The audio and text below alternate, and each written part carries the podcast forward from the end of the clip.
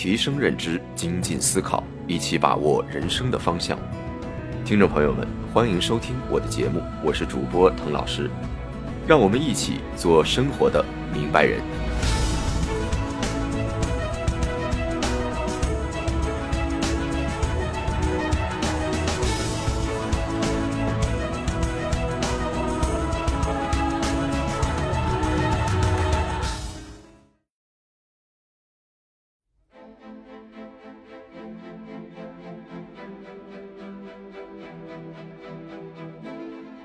各位老朋友，大家好！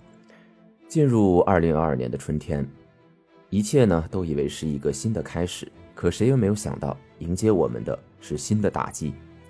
变异的病毒，下行的经济压力，我们似乎和之前自己畅想的美好生活越来越远了。这样的日子里，难免对未来的生活产生绝望。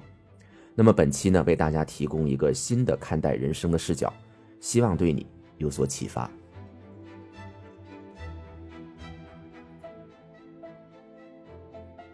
生活是一个很大的话题，因为我们这一生要经历的事情太多了，你要考虑的事情也非常多，并且不同的人生阶段，每个人也有不同的侧重点。那么，面对人生纷繁复杂的选择和决策，我们能不能用一种简化的思维来进行思考呢？这里啊，我们不妨用模型化的思维，将人生的要素进行分类，用一种上帝视角来看待自己的生活。如果一个人要进行社会化的生活，基本需要以下六个要素：时间、金钱、健康、人际关系以及情感和理性。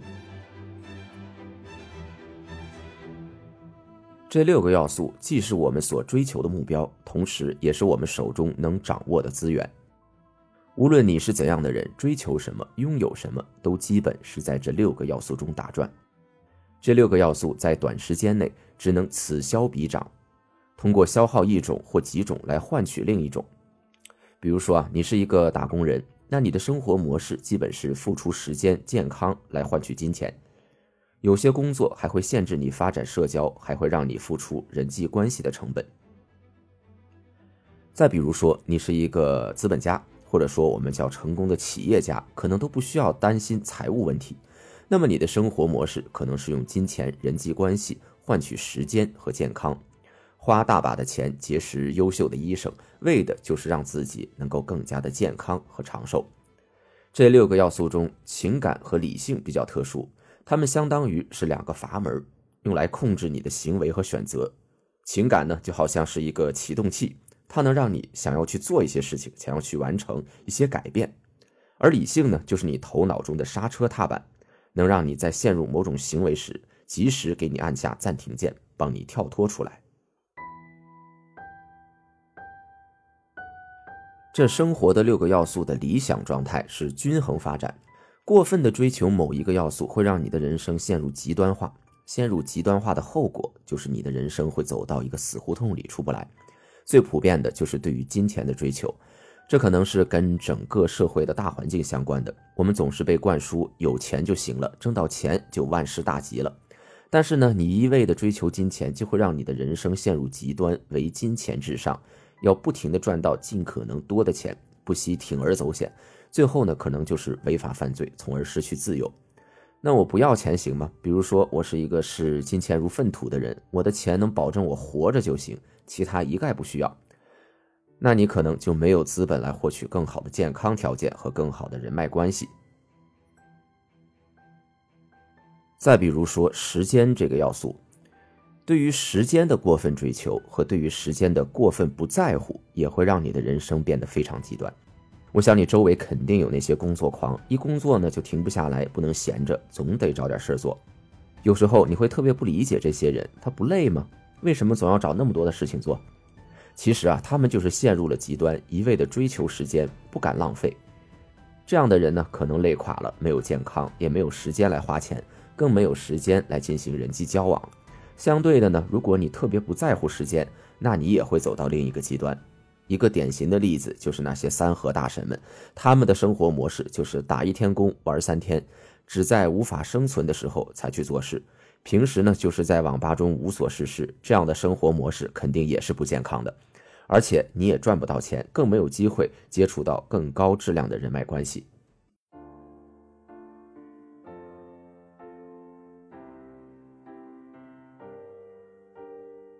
对于爱欲和理性来说，这两个要素比较特殊。前四个要素让我们的生活陷入一种稳态，不论这种稳态是好的还是坏的，因为这四个要素短期内基本不会发生变化，只会相互转化。而你的爱欲就是我们去完成一件事情、做出改变的那些动力源泉。这种要素呢，会给你的生活带来变化的机会。比如说，你特别想买一辆车，哎，这时候呢，你就会想办法赚更多的钱。在赚更多钱的过程中，你可能会认识更多的人，带来更多的社交，交到了更好的朋友，可能会提升你的心理健康程度等等。这种改变能够让我们跳出前四个要素对我们生活的限制，拓展这四个要素的总量，并且呢，让你进入到一个新的良性循环之中。但是呢，爱欲这个要素也是一种资源，是会被消耗光的，而爱欲的补充是建立在你的情感得到满足的情况下。像是成就感、被需要的感觉等等，所以呢，这个爱欲是比较宝贵的资源，不要太多浪费在纯享乐的事情上。同时呢，要维持爱欲的收支平衡。那么理性呢？前面讲到，它是一个刹车的阀门，能在你陷入到某些事情的时候，帮助你跳脱出来，从更大的角度审视自己的处境。理性的获得离不开经验。更离不开对于规律和本质的学习，比如当你还在赚钱的阶段，你就需要了解和学习社会财富的运行规律、现代经济制度、资本运行的规则等等知识。否则呢，当你有一些财富之后，你就很容易陷入到金钱的陷阱之中。只有通过学习获得的理性，可以让你和手中的钱拉开差距，而有这个距离，才能让你不至于落到极端之中。同理，对于其他要素也是这样。更进一步，你甚至可以构建自己的人生理论框架。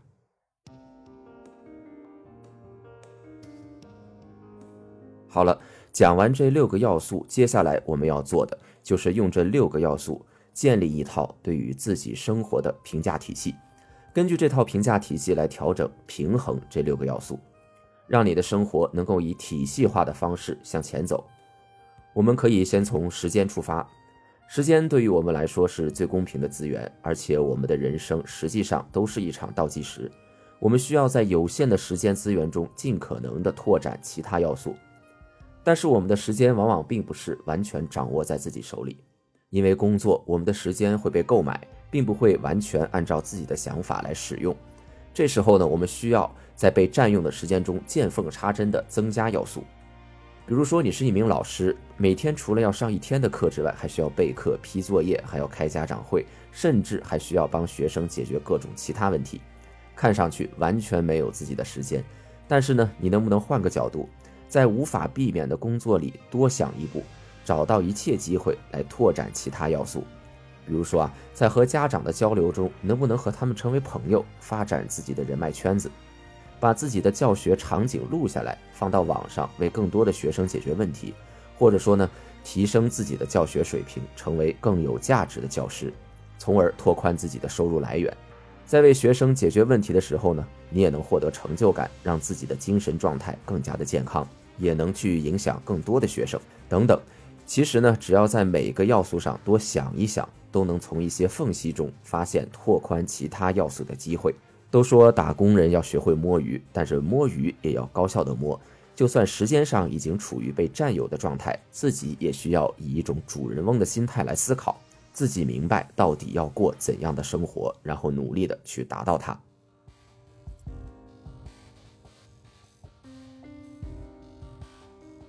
从健康来说，可以让自己的身体维持在一个半透支的状态。这样的状态能够让你摆脱慵懒，同时呢，也不会因为太过透支而把自己掏空，让自己为健康付出太多代价。为什么是半透支呢？你要知道，很多人都是处于全透支的状态，特别是那些看上去很成功的人。但是全透支它是不可持续的，未来一定是要花更多的其他要素来弥补的。所以半透支能够给我们更大的机会追上他们。除了身体上，精神健康也很重要。精神要处于富裕的状态，甚至是可以影响别人，把别人从负面的精神中拉出来。当你有了这种能力的时候，你就拥有了所谓的影响力。这种影响力能够帮你更快的提升其他几个要素。那么金钱呢？最基本的是让自己先有一个安全网，先有一部分积蓄为自己兜底，不至于靠着债务为生。还有呢，就是拥有良好的信用状态，让你在现在的社会规则下可以自如的行动。接着呢，就是前面讲到的，能够让自己和自己的金钱拉开一定的差距，拉开一定的距离。通过学习财富的知识、资本的运行，明白社会的财富是怎么流动的，这场金钱游戏它是怎么玩的。然后明白自己在这个游戏中是什么地位，怎么再去参与到其中。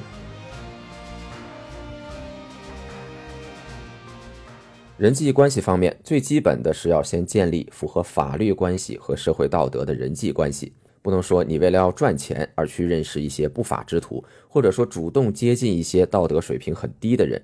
这样的话，你才能在大多数是陌生人的环境下找到存在的位置。有了这个位置之后，下一步就是去寻找同伴，建立互助的状态和信任状态。在这一步的过程中，建立自己的团队，不一定非要以某种组织的形式存在，而是一种实质上的团队，能有这么一群人在你需要多种帮助的时候为你伸出援手。以上四个要素的目标是需要爱欲与理性来调节和控制的。在每个关键的节点选择和决策中，你都需要爱欲来给你动力和勇气，也需要理性来鉴别真伪。通过这样的一种体系化的推进，才能让这几个要素都均衡的发展。那么，在发展到一定程度之后呢，你就可以从被控制的雇佣状态中解放出来，创造你自己的社会现实。你可以用更加自由的态度来面对整个社会，而不是总在为不知道做什么或者想做但做不了的一些事情感到焦虑。这六个要素的归纳可以给到我们一个框架的视角来审视自己的人生，就好像能有一个抓手，让我们有一个发力点。希望这个发力点在之后可以帮到你。好了，以上就是本期节目的全部内容。如果你有相关的感悟或者思考的话，欢迎评论留言。我们下期再见。